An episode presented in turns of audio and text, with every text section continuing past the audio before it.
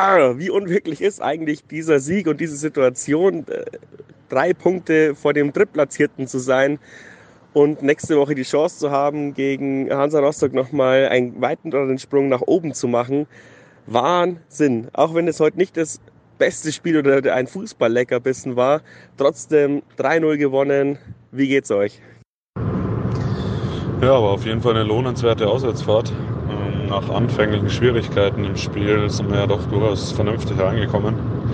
Dass der Otto sich mal wieder mit einem Tor eingefügt hat, war bestimmt eine gute Fügung äh, für die gesamte Entwicklung vom Spiel. Und ja, danach war, war es jetzt auch nicht so sicher alles gefühlt, aber dann mit dem 2-0 war eigentlich die Messe gefühlt schon gelesen. Der Meier hat noch ein paar gute raus.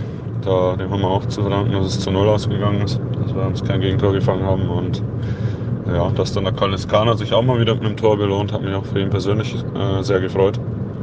Und alles in allem war es eine Machtdemonstration, äh, auch neben, den, neben dem Platz auf den Rängen. Da war es gefühlt definitiv ein Heimspiel über die ganze Distanz des Spiels. Und ja, die Umstellungen oder die Wechsel haben, haben sich auf jeden Fall irgendwo ausgezahlt und ein bisschen gewundert hat es mich nur, dass der Albers nicht gespielt hat, aber der wird wahrscheinlich angeschlagen oder krank gewesen sein, nehme ich an.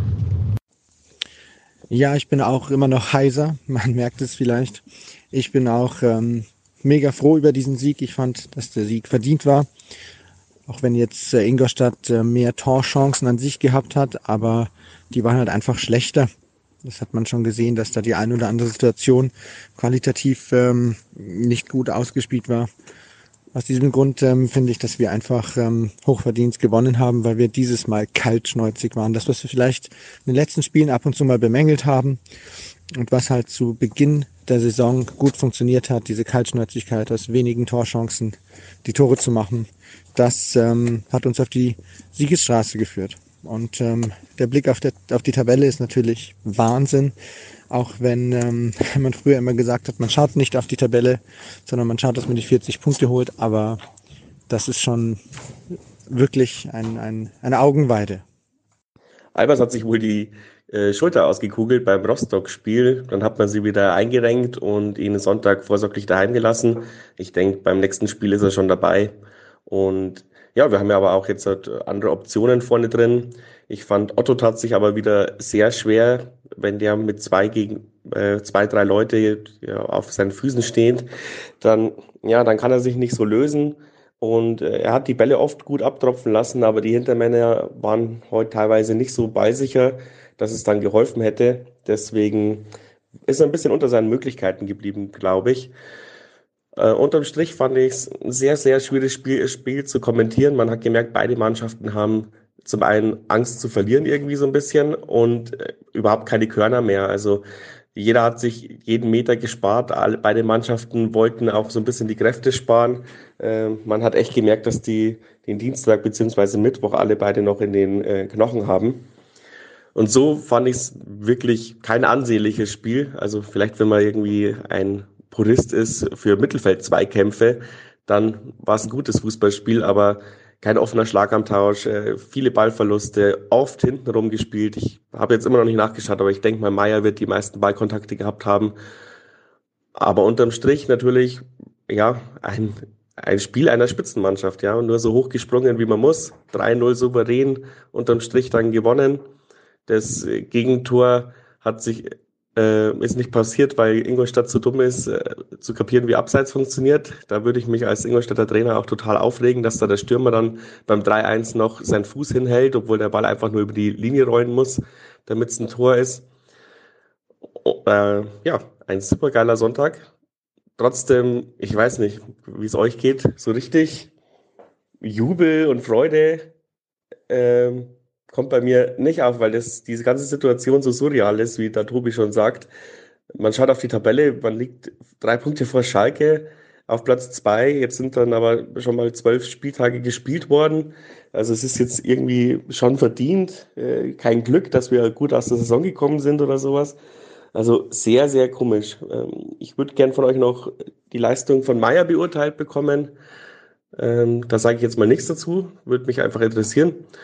Und wie seid ihr eigentlich angereist? Ich bin ja mit dem Medienteam gekommen. Ähm, wart ihr im Partybus? Wart ihr äh, im Zug? Wie war so ums Stadionumfeld dann die Stimmung? Der Meier hat für mich ein sehr gutes Spiel gemacht. Es waren zwar immer mal wieder solche Abstöße dabei, die er dann teilweise schon mal gebracht hat, die nicht so sicher gewirkt haben. Oder die Spieleröffnung.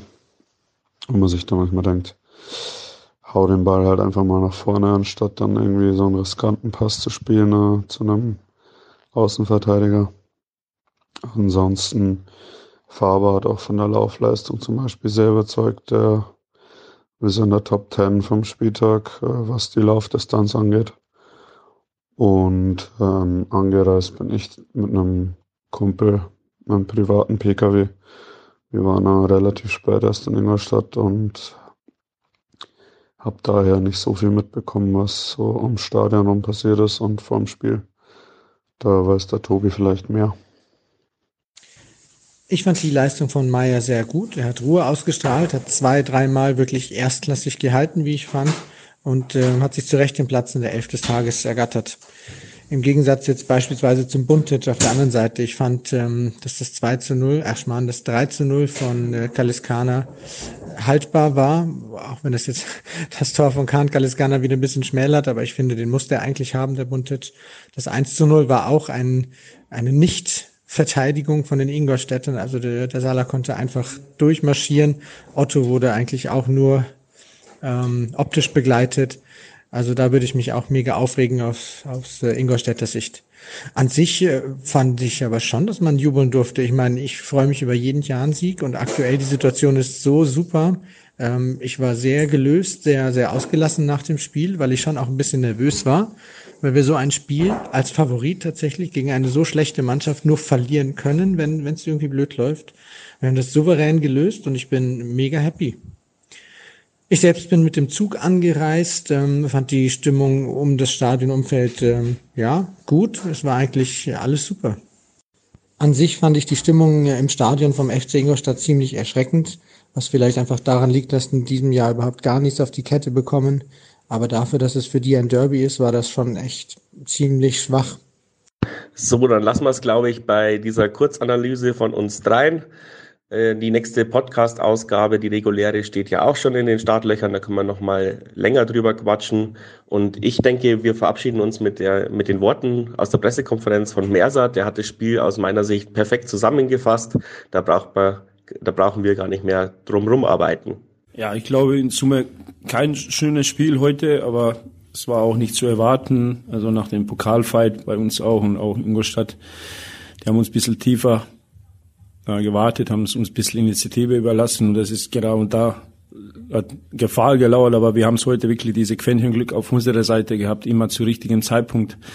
Auch 1-0 gemacht, dann äh, eine überragende Aktion von Alex Meyer, der den Ausgleich verhindert hat nach dem Halbzeit ähm, und dann 2-0 kam mehr oder weniger aus dem Nix, 11 Meter und dann 3-0 und dann gewinnst du so ein Spiel, wo, wo man, wenn man das nicht gesehen hat, denkst, ja, 0-3, das war alles klar, aber so klar war es nicht, muss ich ehrlich sagen.